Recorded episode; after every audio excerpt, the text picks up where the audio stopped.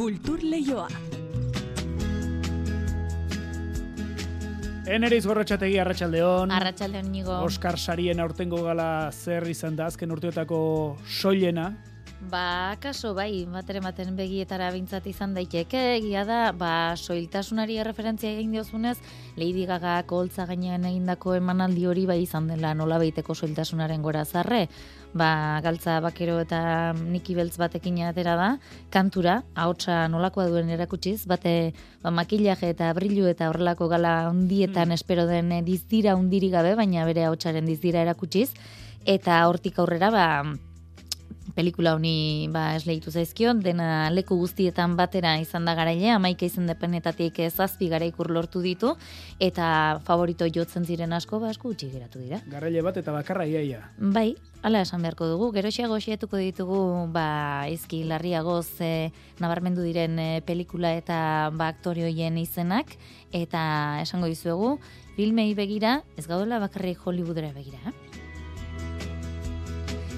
Izan ere Euskal Filmak Malagako zine jaialdian ere badira eta hori ere kontatu nahi dizuegu gaur sail ofizialean itziarri ituño protagonista duen Las Buenas Compañías eta Feliz Bizkarret zinemagile iruindarraren Una vida no tan simple aurkeztu dira. Datozen egunetan guztira hogeita amar bat Euskaleko izpen izango dira Malagako zine jaialdian filmak utzi, baina antzokian segiko dugu, donostian deferia jaialdiaren atariko asteburua izaki egin bate, manaldi izan baitira, gaur arratsaldean bi obra aurkeztuko dituzte esaterako, arte idesmaio konpainiaren hernani, barrilen urte bete egin duen obra eta etakideoi batek eta honek baitutako gizon baten semearen arteko topaketa umoretsu eta korapilatxua, eta Morfeo Teatroren striptiz, botereak beste azpiratzeko izaten duen gaitasunaren salaketa. Geroxiago ezagutuko ditugu sakonago. Martxo erdialdera poesiaren nazioarteko eguna eta Blas de Oteroren jaiotzaren urte urrenaren bueltan egin da Bilbao poesia urtengo hogeita laugarren edizioa biarrasiko da eta Federico García Lorcaren jaiotzaren eunda hogeita bosgarren urte urrena ere gogoratuko dute. Eta musika kontuak ere izpide izango ditugu gaur rilean bain Euskadik Orkestraren berri jasoi dugu Mikel Txamizo musikari eta bozera malearekin eta orkestrak datozen egun hauetarako duen eskaintzaren berri emango digu. Barratxaldeko ordu biak eta hogeita ama minutu ditugu, gehiagi atzeratu horretik ekin dizai egun gaurkoari, aurrez baina, arratsalde handa izula entzule. Kultur leioa zabaltzeragoaz, Euskadi irratian.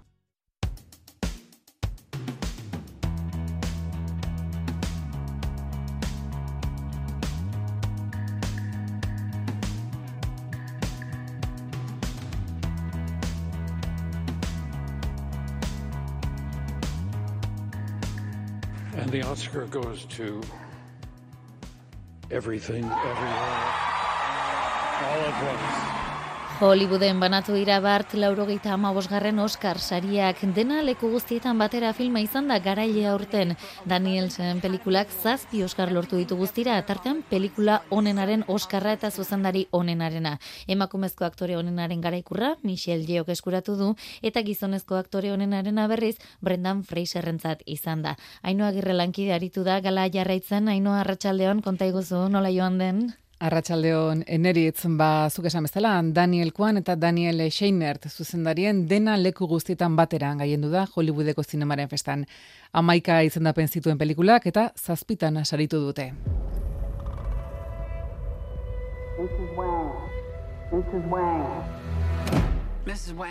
Garbitegi batean lan egiten duen Asiar jatorriko etorkin bat protagonista duen film hau zientzia fikzioa eta komedia batzen dituen ekoizpen independentea da.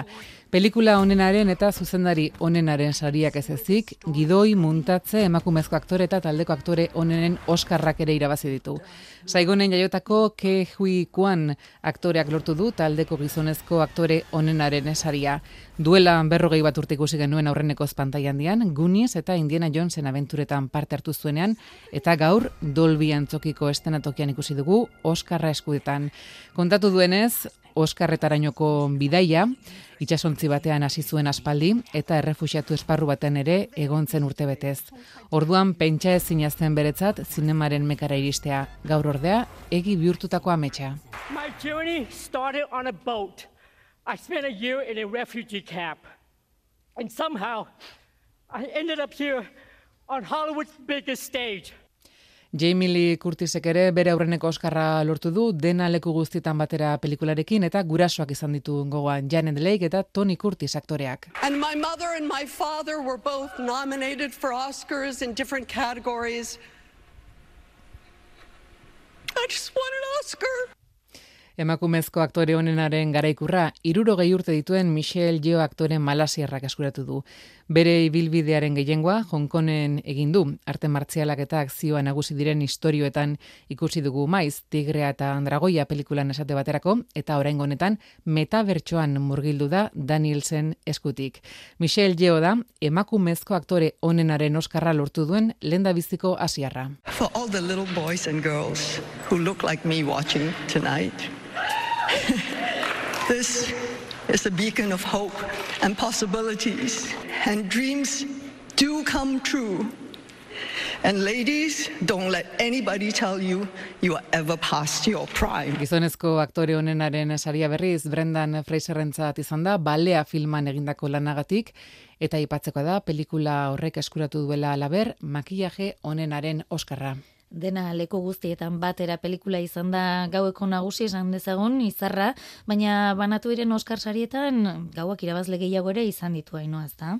Hori da, nazioarteko pelikula honenaren saria esate baterako, berririk ez frontean Alemaniarrak irabazi du. Edward Bergerren pelikula honek lehen mundu gerrako trintxeretara garamatza, Erik Maria Remarkeren izen bereko novelaren egokitzapena dain zuzen ere, lau sari irabazi ditu horien artean argazki egintza honenaren oskarra eta soinu banda honenarena. Eta musikari leioa irekiz, abesti honenaren oskarra, natu-natu kanta indiarrak lortu du. Animaziozko pelikula honena berriz, Guillermo del Toro irabazi du, stop motion teknikara biliz egin duen Pinocchio filmagatik. Tira, nabarmentzekoa baita ere, ba, hainbat favorito ere bazirela, tartean The Fabelmans edo The Banshees of Inisherin pelikulak, alere ez dute Oscar bakar bat ere lortu hainua. Ba ez, tamalez ez dute Oscar bakar bat ere lortu. Eta saririk irabazi ez dutenen artean, ez zalantzabarik, ba, ipatzekoa da esate baterako, Steven Spielberg zuzendari honenaren saririk gabe geratu dena, Kate Blanchett ere zerrenda horretan jarriko nuke, e, tar pelikularen bizkarre zurra bera baita, pelikula horren euskarri eta erabateko protagonista, eta saritzeko moduko interpretazio lan egiten du gainera, eta Angela Bassett aktorea eta Lady Gaga abeslaria ere sarganitzake esku utxik etxeratuko direnen artean. Not salsa, not flamenco, my brother. Do you know? Not to? Lady Gaga besti honenaren Oscarrerako hautagai zen, Top Gun Maverick filmaren soinu bandako Hold My Hand bestiagatik, baina aipatu dugun natu-natu izan da garaie. Aipatzekoa da, eh, lehen ez dugu esan, Top Gun Maverick filmak soinu honenaren saria jaso duela, eta avatarrek efektu berezi honenen saria. Egokitutako gidoi honenaren Oscar saria Woman Talking filmaren izan da, eta dokumental honenarena Putini aurre egin zion Nalbani Errusiarraren historia kontatzen duen pelikulak eskuratu du.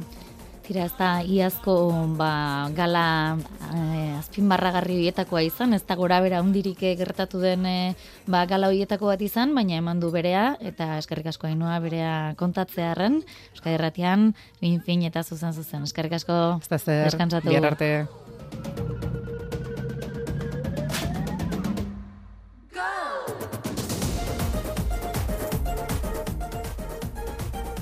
Hollywoodera begira izan gara zineak emandako gau horrek eh, ba, utzi duena kontatzeko, baina ez dugu Hollywoodera bakarrik behiratu behar. Malagako zine jaialdiko saio ofizialen izan ere, bi film euskaldun lehiatuko dira gaur edo bi euskaleko izpen.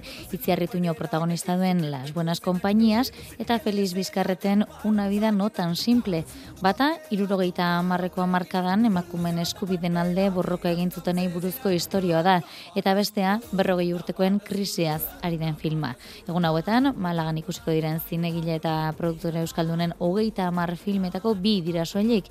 Itziar nombrerasak ditu hoien inguruko xetasunak.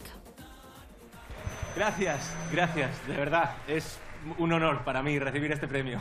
Isaias etorkizun handiko arkitekto gaztea zen, berrogei urte betetzean baina, gaztetan zituen ametsak bete ezinik lanak seme alabek eta bikote harremanak itota sentitzen da. Una vida notan simple, Feliz Bizkarreten azken lana da, berrogei urtekoen krisiaz hitz egiten duen filma. El título... Gaztea zarenean bizitza oso simplea izango dela uste duzu, eta ondoren piezak bere lekuan jartzen zoazen einean konturatzen zara ez dela hain simplea. Belaunaldi bakoitzak egukitzera behartzen zaitu eta konturatzen zara ez dagoela orain eta hemen bezalakorik. Miki Esparbe, Ana Polvorosa, Alex García eta Olaia Calderón protagonista dituen film hau humoretik kontatu nahi izan du zuzendariak. Pertsonaia hauen hanka sartzei humorez begiratuz gure bizitza propio ere humorez ikusi dezakegula sentitzea nuen helburu. Nuestra propia vida. Lo que quieren es que estemos acojonadas. Y que estemos calladitas y criando niños como conejas. Benetako gertakarietan inspiratua Las Buenas Compañías filmak irurogita marreko amarkadan emakumeen eskubideen eta bortatzearen alde borrokatu zuen errenteriko emakume taldea gogoratzen du. Itziara izpurua da protagonistetako bat. Garaietan, ze problema saben, abortatzeko. Konbersatzen zuen, Inglaterra, o, o erbeste konbersatzen zuen, abortatzeko. Zigortuak zaten ziren orduan. Silvia Muntek zuzendutako filma honek, bea garaiko aldaketa giroarekin bat egiten duen amasei urteko neska gazte baten historioa kontatzen du. Itziar ituño jokatzen du amaren rola. Zeli da beste garai baten ezitako emakume bat. Eta bere alaba emakume modernoago bat. E, garaikoa, ezta? Eta orduan hor dago talka. Bien arteko talka hoxe da. Bi filmak Malagako zinema jaialdiko sail ofizialean parte hartuko dute. Egun hauetan, Malagatik pasako diren hogita marre euskal ekoizpenetako bidira. Gaur arratsaldean esaterako beste sail batzuetan proiektatuko dira, Txotxongillo, La Noche Más Larga eta Ezoikoak film laburrak. Zuk beldurra diezu erlei? Bai. Ostegunean berriz, estibaliz urresolaren hogi mila erle espezie ikusi halko da Malagan. Berlinalen lortutako arrakastaren ondoren, sail ofizialean proiektatuko dute. Estrinalia izango da estatuan. Kultur leioa Euskadi irratian.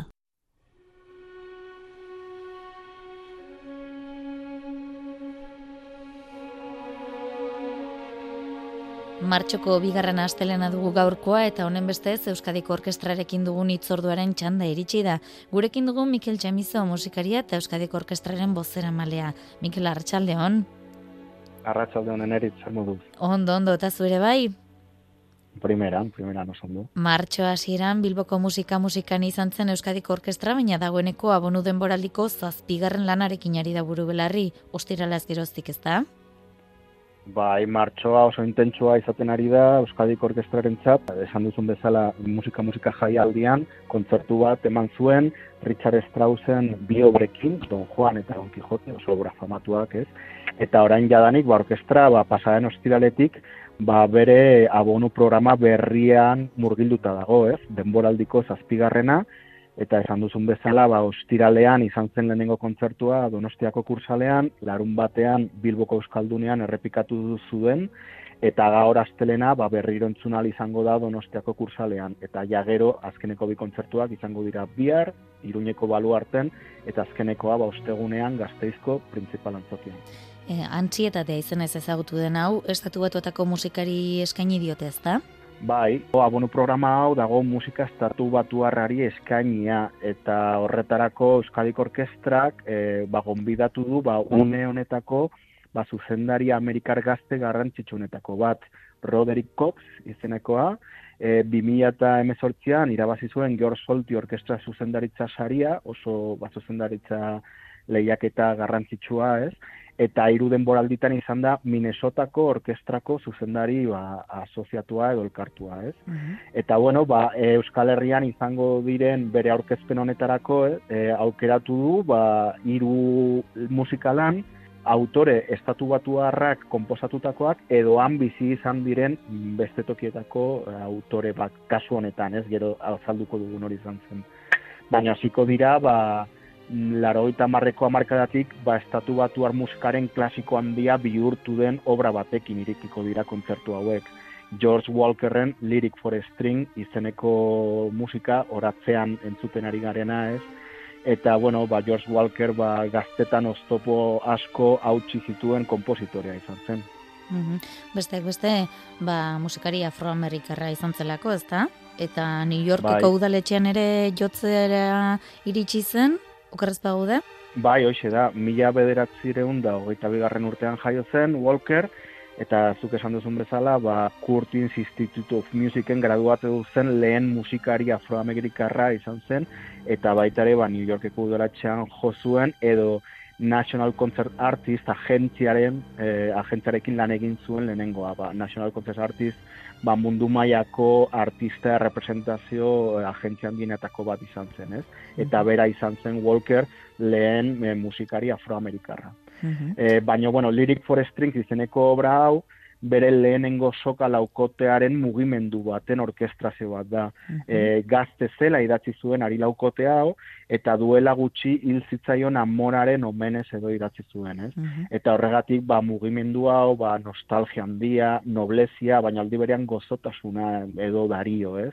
Eta da pixka bat Samuel Barberren adaio ospetsuaren hildo berekoa. E, entzule asko ezagutuko dute Barberren adaio famatua, ez? Eta, bueno, ba, hain zuzen ere Walker eta Barber, ba, kompozizio irakasle berbera izan zuten, ez? Beraz oso interesgarria izango da baita ere, ba, konexio hauek, ba, zuzenean entzunal izatea, ba, Euskadik Orkestraren kontzertu honetan.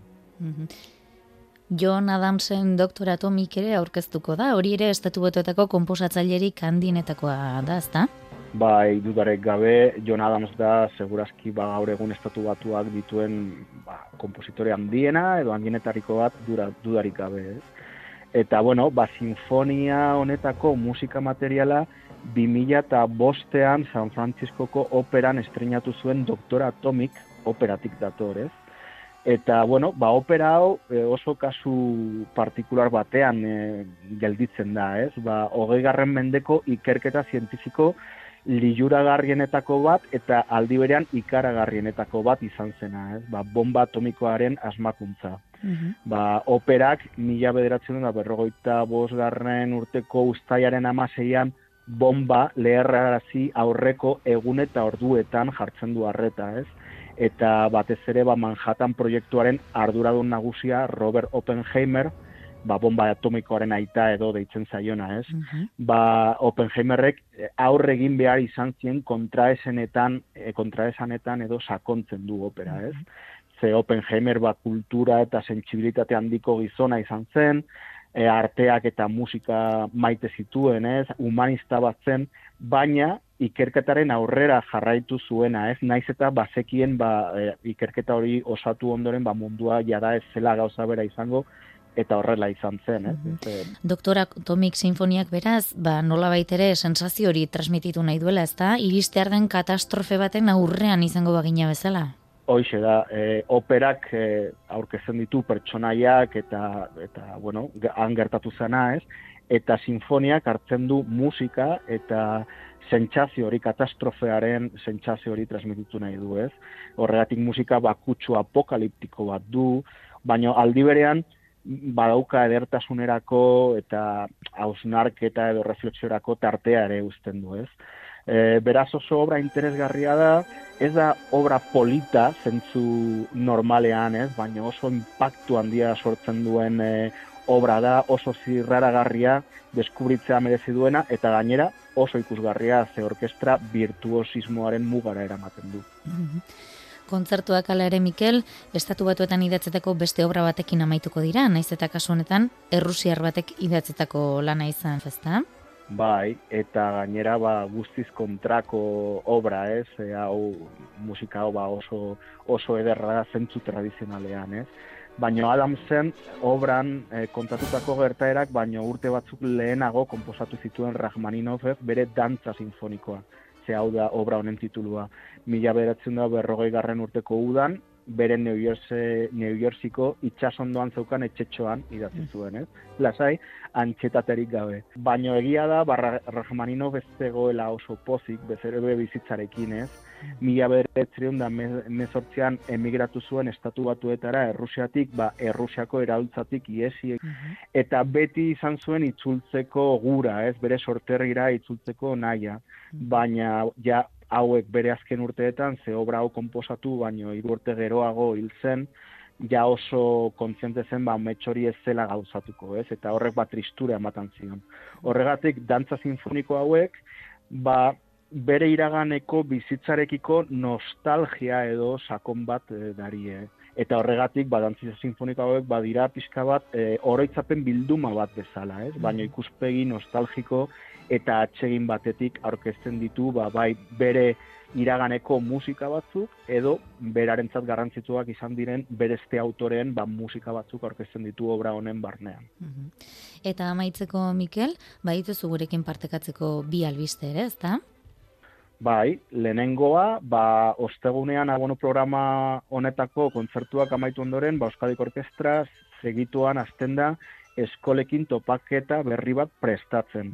Ba, musika gelaren proiektuaren barnean, lau itzordu berri egongo dira, martxoaren hogeian eta hogeita batean, dakizuen bezala, ba, musika gela, ba, Euskal Herriko ikastetxeetako ikasleak, ba, e, Euskadik Orkestraren zedera joaten dira, miramonera, bat musika e, entzutera eta ezagutzera, ez? Eta oraingoan aukeratutako egilea Euskal Kompositore Unibertsalena da Maurice Ravel, ba, mamerloa baletarekin nire amantzara izeneko baleta, e, eta bolero ospetsua interpretatuko dira, ez? Eta, bueno, Juan Jokon izango da zuzendaria, eta horretaz aparte, hainbat e, pertsona parte hartuko dute, adibidez, ba, Mikel Cañada, orkestrako pedagogia saieko zuzendaria, Ana Ia Zabal aktorea, edo Kilika konpainia, zeren ikuskizunak, ba, Rabelen txotxongillo erraldoi bat erabiltzen du, eta horretaz aparte, ba, publikoarekin partekatzen ditu, ba, gorputz perkusioko koreografia bat, ez? Beraz, ba, aurrak eta ez dira e, e, geldi-geldi egongo, baizik eta baita ere, ba, beraiek ere musika ere egin beharko dute beren gorputzekin, ez? Eta azkenik, martxoaren hogeita zortzi eta hogeita maika artean, Euskadik Orkestra nazioartera ir, irtengo dela ere kontatu nahi diguzu, ez da, kasu honetan, Poloniara doa? Bai, bai, oso berri garrantzitsua orkestrarako, Ah, ba, Robert Treviño zuzendari titularrarekin batera, e, ba, Euskadik Orkestrak e, Poloniako lau hiritan egingo du aurkezpena. Izango dira Varsovian, Broklaven, Krakovian eta Katowicen, eta noski Euskal Musika barne e, egon izango da programa horietan, ez? Beti Euskal Musika da, Euskadik Orkestrak birak egiten dituenean, ba, bere e, presentazio gutuna edo, ez? Eta, bueno, ba, lehen aipatu ditugun Rabelen bi, bro, bi obra horiek joko ditu Polonian, e, bai Mamerloa eta bai Boleroa, eta horretaz aparte, ba, Gustav Mahlerren bosgarren sinfonia, e, orain dela hilabete bat entzuna al izan zen Euskal Herrian, zeren, e, bueno, ba, e, orkestraren lehengo abonu denboraldiaren kontzertu baten barruan jo zuten, ez? Orduan oso jarduera garrantzitsua Euskadik Orkestrarentzat, zen azkeneko nazioarteko bira ba, pandemia baino lehen izan zen. 2008ko martxoan, e, Turkiera joan zen orkestra, Istanbulgo zemal rei aretoan, eta ja zauden gogoak ba, pizka bat e, nazioarteko aktibidadea ere berriro ere hasteko, ez? Orduan oso, oso pozik. Mm Tira, ba, itxaropen horrekin e, zain izango gaituzu, datorren hilean ere izango dugulako zurekin e, itzordua egiteko aukera, eta tira, ba, nula doazen kontzertu eta kontatuko diguzu. Mikel Txamizo, eskerrik asko beste behin ere gurean azalpen guzti hauek ematearen, ea ongi doazen e, aurre emanaldi guztiak eta ba urrengora arte. Mi esker eta eta eskerrik asko zuri eneritz. Urrengora arte.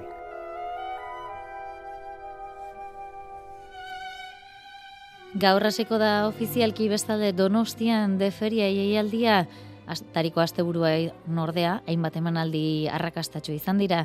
Gaur arratsaldean bi obra aurkeztuko dituzte Arte Idesmaio konpainiaren Hernani eta Morfeo Teatroren Striptease. Mari Jouriak emango dizkigu azalpen gehiago. Ekainean Donostira berriro etorriko den Hernani izeneko antzez lanaren estrenaldia ekarri du deferiak Euskal Herrira. Madriden dagoeneko urtebete egin du eta umorez baina oso modu zainduan eta gaia aintzat hartuta lantzen du Fernando R. egileak. Espetxean dagoen etakidearen eta biktima baten arteko topaketatik abiatzen den egoera, egilea berak nabarmendu duenez. Morfeo teatroak berriz, zortzitardietan Victoria Eugenian taularatuko du gaurkotasuna handiko lana. Striptease deitu diote eta botereak modu batean edo bestean jendea zapaltzeko eta mendean edukitzeko erabiltzen duen estrategia agerian utziko du. Dantzaren aritik Amaia Elizaran koreografo eta dantzariak lan berria dakarki Victoria Eugenia Antzokeko klubaretora. Musika eta dantza uztartzen ditu ihir ikuskizuna lendabiziko zemango dute Liam Omanlai musikoarekin batera osatzen da ikuskizuna, arpa eta pianoa jotzen du berak eta lurrarekin zerikusia duen lana da. Amaia Elizaranek esan dueneran Irlandarra da gaeliko zabestu ere egiten du musikariak.